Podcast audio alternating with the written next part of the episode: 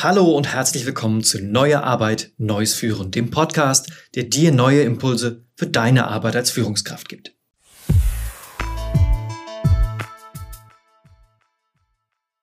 In diesem Podcast geht es heute um das Thema Alignment, also die Ausrichtung auf ein gemeinsames Ziel. Wenn du die vorigen Folgen gehört hast, dann weißt du, dass diese Folge ein Einstieg in eine kurze Reihe von zusammenhängenden Podcast-Folgen ist, in der es um den Aufbau von eigenverantwortlichen Teams geht. Und zwar geht es darum, dass du als Führungskraft ein Team aufbauen kannst, das Verantwortung übernimmt für die Arbeit. Und zwar diese Verantwortung auch in der richtigen Art und Weise nutzt. Und dabei geht es nicht um die Entwicklung einzelner Mitarbeitender, sondern es geht um die Struktur, eine Struktur zu schaffen, in der diese Mitarbeitenden sich in diese Richtung entwickeln können. Und zu Beginn habe ich gesagt, dass dieses Konzept auf fünf Säulen ruht, also den fünf Säulen Autonomie, Alignment, Transparenz, Motivation und Übung und das alles auf einem Fundament von psychologischer Sicherheit stehend. In der letzten Folge haben wir das Thema Autonomie behandelt. Diesmal geht es um Alignment. Ich habe schon in der letzten Folge gesagt, dass viele Führungskräfte schlechte Erfahrungen damit gemacht haben, ihr Team autonomer zu machen, also Verantwortung letztlich zu übergeben, weil diese Verantwortung dann nicht in dem Sinne genutzt wurde, wie sie sie gerne genutzt gesehen hätten. Das Problem dabei ist, dass die meisten Leute dabei das Alignment vergessen. Wir können uns das mal so vor Augen führen. Der Normalzustand in den meisten Unternehmen, bei den meisten Führungskräften ist, dass die Führungskraft relativ klar vorgibt, was zu tun ist und auch teilweise, wie es zu tun ist. Also die Autonomie ist gering, der Chef gibt vor, was getan werden muss. Beispiel, wenn das Ziel ist, über den Fluss zu kommen, dann sagt der Chef, baut eine Brücke. Der Vorteil dieser Situation ist, es herrscht hervorragendes Alignment, weil eine Person gibt die Richtung vor. Es ist relativ fokussiert auf die Vorstellungen dieser Führungskraft. Und das ist ein sehr guter Zustand, der in vielen Unternehmen hervorragend funktioniert, weil es werden Dinge erledigt. Nun ist es so, dass Mitarbeitende nicht unbedingt top motiviert sind, wenn sie nur das abarbeiten, was andere ihnen sagen, statt das zu machen, was ihnen wirklich Freude bereitet und was ihnen liegt. Das heißt also, es gibt ein gewisses Incentive, sagen wir mal, Mitarbeitende dahin zu entwickeln, dass sie autonomer arbeiten können, weil sie dann mehr Motivation in ihre Arbeit stecken. Und das entdecken viele Unternehmen gerade auch für sich. Ne? Sie wollen Eigenverantwortung als Motivationsfaktor nehmen. Sie wollen die Mitarbeitenden autonomer machen, mehr Verantwortung übertragen und hoffen dann, dass dadurch motivierter und damit letztlich auch mehr effizienter, wie auch immer, gearbeitet wird. Der Gedanke dahinter, und der ist nicht falsch, der ist gut. Die Mitarbeiter entscheiden mehr selbst. Das heißt, sie haben mehr Motivation und deswegen leisten sie letztlich mehr. Das Problem ist die Umsetzung. Denn typischerweise wird es so gemacht, dass die Führungskräfte einfach dann aufhören zu sagen, was wie gemacht werden muss. Es wird dann einfach mehr Verantwortung in die Hände der Leute gelegt. Teilweise werden Führungskräfte dann auch in gut gemeinten, aber schlecht gemachten Change-Prozessen einfach abgeschafft oder ersetzt. Das Problem ist, dass vorher das einzige Mittel zum Thema Alignment, äh, also die Ausrichtung auf das gemeinsame Ziel, auf einen bestimmten Fokus, darin bestand, dass die Führungskraft vorgegeben hat, was zu tun ist. Nehmen wir die Führungskraft weg oder hört die Führungskraft auf zu sagen, was getan werden muss, dann fehlt das Alignment. Und jetzt machen Mitarbeitende zwar sehr motiviert irgendetwas, aber es ist halt irgendetwas. Und es ist nicht mehr das, was das Unternehmen möglicherweise gerade am dringendsten braucht. Das bringt ein gewisses Maß an Chaos mit sich, der Fokus geht verloren, ähm, Dinge werden langsamer, es entsteht Reibung, weil verschiedene Mitarbeitende verschiedene Vorstellungen davon haben, was wichtig ist, es gibt Streitigkeiten darum, oder die Führungskräfte haben das Gefühl, dass sie von ihren Mitarbeitenden im Stich gelassen werden. Es kommt zu Ineffizienzen und das Ganze wird dann irgendwann dazu führen, dass höchstwahrscheinlich relativ schnell diese ganze dieser ganze Prozess wieder rückabgewickelt wird. Und dann sagen doch wieder Führungskräfte, wo es langgehen soll. Und dann heißt es, ja, das mit der Autonomie, das haben wir versucht, hat nicht geklappt, machen wir nicht nochmal. Und das ist schade, weil autonom arbeiten Teams, die richtig geführt werden, die in den richtigen Strukturen stecken, sind eine hervorragende Sache. Die sind ein hervorragender Gewinn für das ganze Unternehmen und insbesondere für ihre Führungskraft. Denn wie ich immer so gern sage, würdet ihr nicht auch gerne als Führungskraft in Urlaub fahren und den Laptop und das Handy zu Hause lassen, weil ihr wisst, dass zu Hause alles funktioniert? Wäre doch geil, oder?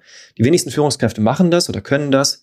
Ähm, aber wenn man ein autonomes Team erfolgreich aufbaut, dann ist das endlich mal drin. Dann kann ich den, den Rücken zudrehen und ich weiß, die kriegen das hin. Also was wir machen müssen, um erfolgreich eigenverantwortliche Teams schaffen, ist nicht nur die Autonomie zu erhöhen, den Leuten Verantwortung zu übertragen, sondern das Alignment zu erhöhen. Und zwar auf eine andere Art und Weise, nämlich nicht über die Führungskraft, die vorgibt, was zu tun ist, sondern dass wir den Mitarbeitenden vermitteln, worum es dem Unternehmen gerade geht. Denn nur so, wenn die Mitarbeitenden aligned sind, dann können sie die Autonomie wirklich sinnvoll nutzen.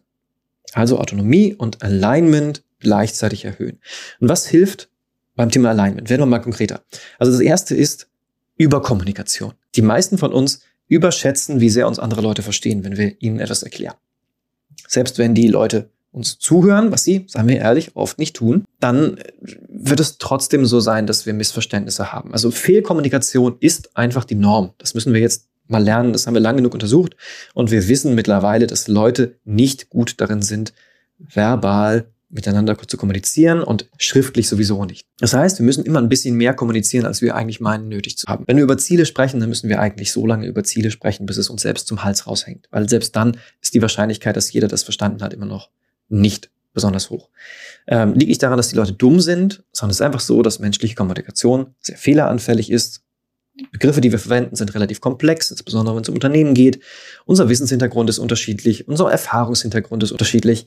Die Wahrscheinlichkeit, dass zwei Leute dasselbe sagen und dann das, oder dasselbe hören und dasselbe verstehen darunter, ist doch relativ gering. Wir kommunizieren also generell mehr, als wir meinen, nötig zu haben. So, und wie kommunizieren wir? Wir kommunizieren Ziele. Zum Beispiel über Zielsysteme wie Objectives and Key Results. Wichtig, sogenannte kaskadierende Zielsysteme. Zielsysteme, die die Unternehmensziele zum Beispiel runterbrechen auf die einzelnen Teams. Also sprich, die Frage, wie kann ein Team dazu beitragen, dass das Unternehmen dieses und jenes Ziel hat. Objectives and Key Results, kurz OKRs, ist ein sehr gutes System, ähm, das ich hier an dieser Stelle in einem anderen Podcast nochmal vorstellen werde, was kaskadierend funktioniert. Typischerweise nimmt man zwei Ebenen und macht dadurch sehr transparent klar, was in dem nächsten Zeithorizont, typischerweise drei Monate, die wirklich wichtigen Unternehmensziele sind und gibt den Mitarbeitenden die Möglichkeit, selbst zu schauen, wie sie auf diese Ziele einzahlen können. Das ist ein sehr beteiligendes Format und macht deswegen total Sinn in diesem Kontext, wenn wir mehr Autonomie übertragen wollen und dann gleichzeitig das Alignment erhöhen wollen, dass wir das zusammenbringen in so einem Zielsystem, wo die Autonomie der Mitarbeitenden auch gewahrt ist, wo nicht einfach nur Ziele von oben runterfallen, sondern wo sie an der Zielsetzung wirklich beteiligt werden. Dann hilft eine richtig gut formulierte Intention. Also was ist denn unser Ziel und was ist vielleicht auch explizit nicht unser Ziel? Und zwar geht es mit der Vermittlung einer Intention darum, dass wir Mitarbeitenden in einem ruhig längeren Statement wirklich klar machen, nicht nur was gemacht werden soll, sondern auch warum es so gemacht werden muss. Und ein wirklich, wirklich exzellentes Beispiel für so etwas ist der sogenannte geheime Masterplan von Tesla Motors, den Elon Musk damals 2006 verfasst hat. Ich lese mal daraus vor, einen längeren Abschnitt. Das ganze Dokument ist etwa zwei Wörterseiten lang. Es ist schon relativ ausführlich, aber es ist leicht geschrieben und es erklärt wirklich ziemlich exakt, was die Firma erreichen möchte. Ich lese mal vor. Wie Sie wissen, ist das erste Produkt von Tesla Motors ein leistungsstarker Elektrosportwagen namens Tesla Roadster. Einigen Lesern ist jedoch möglicherweise nicht bewusst, dass unser langfristiger Plan darin besteht, eine breite Palette von Modellen zu bauen, darunter auch preisgünstige Familienautos. Dies liegt darin, dass der übergeordnete Zweck von Tesla Motors darin besteht, dazu beizutragen, den Übergang von einer Wirtschaft, die auf der Gewinnung und Verbrennung von Kohlenwasserstoffen basiert, hin zu einer Wirtschaft mit Solarstrom voranzutreiben. Entscheidend dafür ist ein Elektroauto ohne Kompromisse, weshalb der Tesla Roadster darauf ausgelegt ist, einen Benzinsportwagen wie einen Porsche oder Ferrari in einem direkten Duell zu schlagen. Darüber hinaus ist die Energieeffizienz doppelt so hoch wie bei einem Prius. Dennoch fragen sich einige vielleicht, ob dies tatsächlich etwas Gutes für die Welt bringt. Brauchen wir wirklich einen weiteren Hochleistungssportwagen? Wird es tatsächlich einen Unterschied bei den globalen CO2-Emissionen machen? Nun, die Antworten sind nein und vielleicht, das geht jedoch im Kern der Sache vorbei, sei denn, Sie verstehen den oben erwähnten geheimen Masterplan. Fast jede neue Technologie hat zunächst hohe Stückkosten, bevor sie optimiert werden kann. Und das gilt nicht weniger für Elektroautos. Die Strategie von Tesla besteht darin, am oberen Ende des Marktes einzusteigen, wo die Kunden bereit sind, einen Aufpreis zu zahlen und dann mit jedem weiteren Modell so schnell wie möglich nach unten zu drängen, um höhere Stückzahlen und niedrigere Preise zu erzielen. Das Dokument geht an dieser Stelle, wie gesagt, noch eine Weile weiter, geht auch teilweise in technische Details rein. Aber ich finde es ein hervorragendes Beispiel dafür, wie man mit einfachen Worten beschreibt, was das langfristige Ziel der Firma ist. Wir lernen hier, Langfristig wollen wir ein größeres Ziel erreichen, nämlich den Übergang in eine Solarwirtschaft. Und unser Beitrag dazu ist, dass wir bezahlbare, preisgünstige Familienautos bauen. Aber um dahin zu kommen, diese Autos bauen zu können, müssen wir eben erst einmal Autos bauen, die teuer sind und das sind Sportwagen, weil die Technologie am Anfang noch nicht so gut ist, dass wir sie preisgünstig auf den Markt bringen können. Logischer Plan, jeder versteht, ähm, wie er bestimmte Entscheidungen treffen muss, weil wenn ich dann quasi meine Autonomie nutze und, improvisieren muss im täglichen Doing, habe ich jetzt ein klares Ziel, was das Unternehmen verfolgt und kann basierend auf diesem Plan meine Entscheidungen treffen. Und das ist es, wo wir hinwollen. Wir wollen das Alignment so gut aufbauen, dass die Leute verstehen, wie sie improvisieren müssen. Und da hilft eine klar formulierte Intention. Was auch hilft, ist, dass wir nicht einfach nur diese Vision, diese Intention überreichen und davon ausgehen, dass alle das verstanden haben, sondern wir machen ein sogenanntes Backbriefing. Das bedeutet, wir vermitteln unsere Intention und wir lassen uns dann von unseren Mitarbeitenden erklären, wie sie denn anstreben, diese Intention zu erreichen. Also was ist ihre Tätigkeit, wie tragen sie dazu bei? Das lassen wir uns erklären und dabei sehen wir dann, ob vielleicht doch noch einige Dinge falsch verstanden wurden. Und die Leute liefern auch gleichzeitig ein gewisses Commitment ab. Sie sagen einmal explizit, dass sie bestimmte Dinge machen wollen. Dadurch entsteht eine gewisse soziale Verpflichtung. Und da wir Menschen konsistent sein wollen, wenn wir sagen, dass wir etwas tun, dann machen wir es in der Regel auch ganz gerne. Also natürlich sind wir mal wieder mal faul, aber es ist deutlich wahrscheinlicher, dass wir etwas tun, zu dem wir uns vorher committed haben. Wenn wir das dann haben, wenn wir dann ein, ein Zielsystem haben, wenn wir eine klar kommunizierte Intention haben, wenn wir das Backbriefing machen, dann brauchen wir noch regelmäßige Retrospektiven und ähm, zwischen Treffen, wo wir uns über das Thema Zielerreichung unterhalten. Also wo wir darüber reden, wie gut sind wir unterwegs, was haben wir schon erreicht, was müssen wir noch machen, damit wir alle ein gemeinsames Bild von unserem aktuellen Standpunkt haben und von der weiteren Reise. Denn auch da können die Meinungen auseinandergehen und auch das gefährdet die erfolgreiche Nutzung von äh, Autonomie in einem Team. Und dann, irgendwann kommen wir an den Punkt, dass wir nämlich die nächste Säule brauchen, die dritte Säule, Transparenz. Denn für diese Standortbestimmung brauche ich etwas Verlässliches, etwas Neutrales wie Zahlen, Daten, Fakten, auf das sich jeder verlassen kann, wo jeder einen gemeinsamen Blick drauf haben kann und einigermaßen ähnliche Schlüsse daraus zieht. Nämlich zum Beispiel, uh, wir sind ganz gut unterwegs bezüglich dieses Ziels, aber an anderer Stelle, da müssen wir noch viel tun. Da fühlen wir zwar, dass wir viel, viel machen, aber wir erreichen irgendwie nichts. Ähm, nur diese Daten und Fakten geben uns wirklich die Möglichkeit, dass wir auch bezüglich unseres Standortes allein sind. Aber dazu mehr im nächsten Podcast. Wir fassen jetzt noch einmal zusammen. An dieser Stelle, Autonomie übertragen funktioniert nur, wenn ich gleichzeitig Alignment sicherstelle. Meine Mitarbeitenden müssen verstehen, worum es uns gemeinsam geht. Sie müssen das Ziel verstehen.